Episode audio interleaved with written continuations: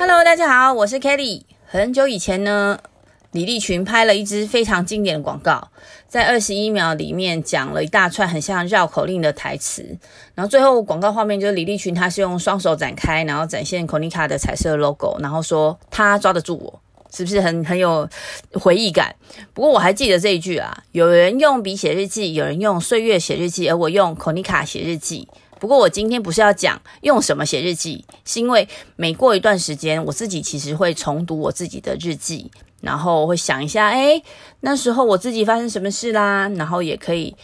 看看自己有没有进步，观察自己心里的一些变化。那我有一个发现，就是我在靠近年底的时候，都会多愁善感，就是也不是说爱哭，就是就是很多的心事，很可能是因为年底的时候我都会很忙，因为要准备下一年度的计划跟预算。但是也有一另外一个原因，因为八月份生日之后呢，我会很开心，然后大餐的庆祝了很多很长的一段时间，庆祝的太开心之后，就会有那种狂欢后的失落，是不是？不过上个月有一个邻居朋友，他去韩国玩，然后回来的时候带给了我一个礼物，它是一个小王子的书签，是那种非常漂亮珐琅质感的一个金属书签，有一个很像月亮的 B 二六一二星球，然后有一个小王子跟一个狐狸，它非常的漂亮，我很喜欢，然后我就立刻开始用了，而且这个书签不管插在任何的书里面，就会觉得自己是文青，然后就很想要出去外面咖啡店啊，然后展现这个书签。不过我这年纪已经不能。算青年了啦，就是只能靠时光倒流，然后去当文青，现在只能当梦了。所以呢，这个朋友送的这个呃礼物呢，就成为了一个契机，好像是这个朋友带着一个指引呢，提示我。再读一读圣修伯里的这本书《小王子》，因为很多人都有读过，网络上有很多书评，而且在世界各地有很多的纪念呃庆祝的纪念活动。但有些人可能还不知道，我稍微解释一下这本书。它的作者是安托万德圣修伯里，他是一九四二年创作的。他自己本身是法国人，是法国贵族、作家、诗人跟飞行员。那在二次大战时期间呢，就是他流亡到美国去，因为。呃，世界大战嘛，法国是输的，然后所以写作的时候呢，他就是在美国，然后有思乡之苦嘛，他还怀念着他的祖国，怀念他的家乡、妻子跟家人。我那时候看的书，我看完呃第一次的时候，那书评其实大家都觉得评价很高，可是我们那时候没有办法立刻跟人家聊，然后我又立刻重读了一次，但是我觉得喜欢，可是我说不出个所以然，然后没有办法好好的去告诉别人我的感觉是什么。所以呢，过了非常多年，我这次在重读呢，其实有一些不同的体会，所以也想跟大家聊一聊自己的感觉，然后也记录自己的心得。希望听到这一集的朋友，就从忙碌的生活中先按下一个暂停键，跟小王子一起畅游，一起一起用心看这个世界吧。如果你是第一次听到我 podcast 的朋友，这个频道是我自己对生活、健康、家庭主妇、熟女话题跟职场五十三的分享。如果是在 podcast 另一端的你，也想一起交流或者是分享任何有趣好玩的话题，也都可以留言给我。喜欢我 podcast 的话，也希望你能在 Apple Podcast 给我五星评价，我会很感谢你的。好啦，那我们就开始吧。这本书的作者呢，他说，所有的大人都曾经是小朋友。只是我们都忘记了。我们知道小王子住在 B 六一二星球，有些人说那是一个孤独的星球，或者是一个孤独的小王子。但是我自己也许觉得，就是我自己个人觉得啦，就小王子某个程度会觉得孤单，但谁又不是孤独的来到这个世上？然后又有人说小王子一辈子都在寻找爱是什么，自己是什么，怎么建立关系？就是作者给他一些提问嘛。那其实也许就是我们。这些孤独的大人们最深也最寂寞的心声，但对我来说，我觉得 B 六一二星球其实是代表我们每一个人的初心，也可能是个人的自尊。那里应该就要是很简单、很美好、也很自由的地方。我生命中也曾经想住在一个远离我熟悉的地方的一段时间，就还要住到很远很远的。但我自己知道，这其实是一种很想逃离的感觉。可能因为我很羞愧，因为生气，因为悲伤，因为好奇，或因为因为就是某些原因。但也可能不需要任何理由，对吧？也许就是想要从当下的各种状况抽离出去，让自己稍微可以喘息。就是我以前曾经有一段好好小姐的时期，但突然间到某一年，我对自己的期许是要学会说不，因为每一个人都会请我帮忙，然后我也多半就乐意帮忙，而且都会得到很好的反馈。可是，在某一次的经验里面呢，我在帮忙其他人的时候遇到一些挫折，而那个请我帮忙的人却指责我没有完成好他请我帮忙的事件，然后我就也许是卷入某一个程度的政治，但我也学到经验了，因为。真的是大人的世界好复杂。后来我工作的时候，曾经就是有一个比我年纪还小的同事，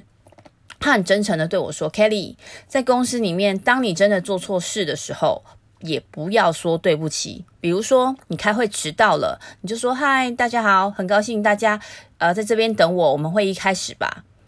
哇！我当下有点卡住了，他非常真诚的告诉我嘛，但我卡住了，因为虽然他举的这个例子很多时候可能不是太严重，可能就迟到十分钟，迟到五分钟，但是当听到犯错不要道歉这个点呢，我傻眼，因为这跟我从小建立的道德观念背道而驰。可是其实不知不觉长大，我们我们其实已经在脑海里面建立一层又一层的滤镜，所以我们看世界变得很不一样，也慢慢的扭曲了。书里面有一句话，他说：“大人自己什么也不懂，却要孩子们一遍一遍的解释，真够累人的。”我们想要活得纯粹，在普世的价值观是不是就变成一种罪恶？我觉得在长大过程过程中，每一个人都会从孤独成长，也许会经历不同的害怕，那也许还是搞不懂我自己，搞不懂这世界怎么运作，但我们还是长大了呀。现在某个时候呢，我会知道自己是妈妈。有些时候，我觉得我是一个太太，但有时候我也想要像一个小女生，像是小王子，就是没有道理的爱着的那一朵任性的玫瑰花。我觉得每一个人可能都会羡慕玫瑰花，也会想要成为玫瑰花。但你会常常听到很多人会抱怨自己多可怜，然后老板多讨厌，老公或者是老婆多机车。每一个跟他相关的人事物都好像在跟他作对，因为。每一个人其实都很像玫瑰花，很娇弱，而且又口是心非。小王子跟玫瑰花就像是我们跟另一半的关系，就是痛苦却又爱得难分难舍。但是我自己本人其实就很像玫瑰花一样，因为就是把自己的真心包裹在一个骄傲防备的个性里面，然后我却在内心里面又希望有可以有一个人可以。不害怕我的刺，然后看见我柔软，然后多愁善感的真心。我哭泣的时候，可以给我一双手，一个温暖的拥抱。这是不是很、很、很冲突？就是我，我明明就可以讲出来，但是我不愿意。我把自己的真心包扎起来了。然后我在这次读的时候，我发现啊，就是不管我是妈妈还是太太还是小女孩，我应该都要明白一件事情。因为在人跟人的关系里面呢，不管一个人付出多大的努力，其实我们都没有办法保证最后会有好的结果。所以，其实我应该要像小王子一样，就是很爱自己，因为。你可以看到嘛，每一个不同的人事物遇到小王子，都可以展开一段美好的关系，是因为他很自爱，他才能得到其他人的爱。我有听过我的朋友对我一句说的一句话，他说：“每一个人来到他的身边都是天使。”在一段关系里面，其实不应该只是盲目的迷恋，也不应该就是哦，只是你因为你这么特别，所以我很爱你，而是不管你的好跟坏，我都会明白，但我也都知道，我们都不特别。可是我们还是很愿意跟对方一起走更长的路，因为我们是彼此的玫瑰，不管是爱情还是亲情。然后离开 B 六一二星球之后呢，小王子就遇见非常多奇怪的人。他后来来到地球，遇见了狐狸。那狐狸呢，他一开始就说：“哦，你不要糊里糊涂的靠近，因为驯服或者是豢养。”啊，翻译不一样嘛，必须非常有耐心。然后他要他待在远处，用眼角的余光 余光偷偷看他。然后因为呢，话语是误解的根源，所以不要说一句话，可是你可以一天天的靠近。然后仪式呢，就是确定一个与其他日子不同的日子，一个与其他时辰不同的时辰。这真的是让我很有感触，因为我们每一天都不断的跟不同的其他人事物建立关系，但我们同时间也要付出幸福的代价，那就是离别的伤心。所以狐狸说，只有用心看才能看清楚，重要的东西是眼睛看不见的。又告诉小王子那个秘密，他说你在玫瑰身上花的时间，让你的玫瑰变得如此重要。然后也提醒他哦，永远要对你豢养的对象负责，要对你的玫瑰花有责任。我觉得可能就是爱一个人就是会受伤，可是又因为爱，这些伤就不是痛而已，因为这些伤就代表是爱的印记啦，或者是你跟他共同的记忆。如果我们就是 follow 那个狐狸的一个那个箴言，我不是去追求某一个特定的人，比如不是追求玫瑰花或者是狐狸自己。而是追求我们自己觉得有意义的事情的话，我自己也觉得应该就是一个生命的幸福。因为有些人就是不是那样子的爱，就像南丁格尔的付出，或者是很多民主斗士的一个改革这样子。所以我觉得有这个想法的话，那像我这样的玫瑰，其实也不用每天待在花园嘛，或是很被动等，就是我生命里面的小王子 可以主动的去爱我自己。而是我自己身为一个玫瑰，我就可以主动的去发掘自己的志向，然后找到我觉得有意义的事情，然后我就会跟我的任何一个小王子说：“哎，没有人为我而死，我的生命也不会是空的。”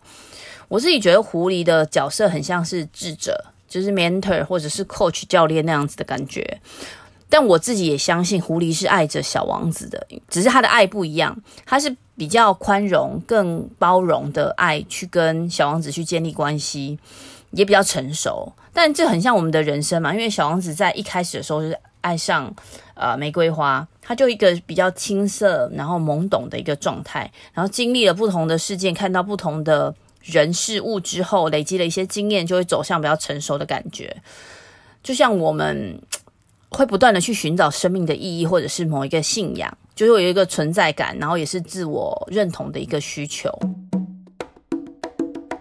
书里有一句话：如果一个人在几百万颗星星当中爱独一无二的一朵花，那么他只要望着就会很快乐。他会告诉自己：我的花就在那边。但是如果绵羊吃掉那朵花，这对他。就像所有的星星全都熄灭，这难道不重要吗？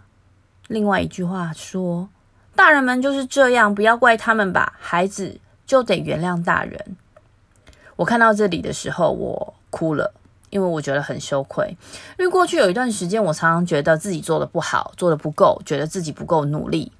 不够认真，然后我就会不断去责备自己，甚至觉得自己能力不足，无法胜任一个母亲的角色。我在爱里受伤的时候，我怪罪对方，怪罪无关的其他人。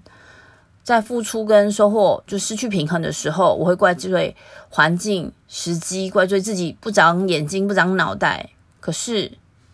我们忘记了，当初是自己的选择，喜欢自己的选择，其实就是对自己的负责。虽然我刚刚讲我哭了，可是这句话。也让我觉得释怀了，因为每次我跟我的小孩道歉呢，就像书里面讲的，孩子就得原谅大人。我的孩子呢，就还是会很开心的说：“我原谅你了。”小孩就是这么大度，可是大人却总是小肚鸡肠的去思考别人。然后狐狸说：“因为你把时间花在你的玫瑰上，这才使你的玫瑰变得如此重要。”我谈恋爱的时候呢，我们都会觉得自己很特别，自己对另外一个人是多么重要，但很多时候就也盲目了。我那时候生完我的孩子呢，我跟一个很久不见的朋友聊天，我一直都觉得她是一个很睿智的漂亮女生，然后她也生了两个很睿智的孩子。我们碰面大概不到一个小时吧，但我们聊了很多，因为很多年没见。我们聊了孩子，聊了身心状态，聊了当妈妈的心情跟生活。后来我有一点漠然的口气跟他说：“我好像没有感觉到自己有母爱。”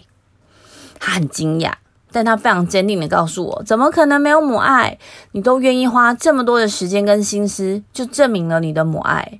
我当时听的时候，其实我不是很了解，因为我一直觉得母爱应该是刻骨铭心的，是有火花的，但我一直都没有感觉到。就有些人听到小孩心跳的声音会很开心，或者是看到小孩子出生，你看到他的第一面，你会非常的开心雀跃，但我都没有感觉到。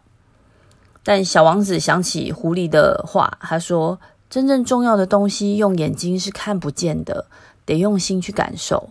于是他也把这句话告诉了飞行员，所以这时候我重读的时候，我才真的可以感觉到我的朋友对我说的：“然后我也慢慢累积一些信心，爱自己也让其他的人爱我。但我现在就是都有年纪了，我知道是的，有一个人惦记你会很幸福，有一个人可以想念也会觉得很幸福。但狐狸讲的嘛，我们要学习豢养跟被豢养。但是呢，人一旦被驯服之后，就会冒着一些危险，因为我们可能会哭，会掉眼泪，会有离别的伤心。所以就有小王子跟狐狸的分离，跟玫瑰的难分难舍，然后还有跟飞行员的道别。我觉得接下来可能也会需要好好学习，然后跟面对。就像我的小孩到来，然后又或者是未来我跟这个世界的分离，都是类似的。不管是小王子，或者是他的 B 六一号、B 六二一呃六一二星球玫瑰花，或者是那几个他遇见的奇怪的人，狐狸还是飞行员，我觉得在不同的时空背景跟经验累积，可能都会有不同的认知。就当遇到这些人的时候，我那时候看完，其实我一直觉得应该就是我自己，就是那个很骄傲又自以为帅气的玫瑰花，但当时。看的时候会觉得还还好，会觉得啊，怎么就是这样？但是当我开始写稿的时候，我发现我一直想到的是我的小孩，我真的服了我自己，我都不知道为什么会这样。所以大家也去读一读，然后我觉得大家应该会有不同的想法。一本好书就是可以一读再读啦，就是大家可以写信留言讨论啊，分享自己的心情。如果以后可以邀请来宾的话，我觉得这个题材可能也是一个很好的话题。那也希望这一集姐妹欧北共可以跟大家一起成长，透过这个频道里面的声音，在世界的另一端，以不同的话题来连接跟帮助更多世界不同角落的你们。最后，很感谢你们的聆听。如果你们喜欢姐妹欧北共的内容，也别忘了给我们五星评价，让演算法知道你们很喜欢。对节目有任何想法的朋友，也可以留言给我们。下周再会啦，拜拜。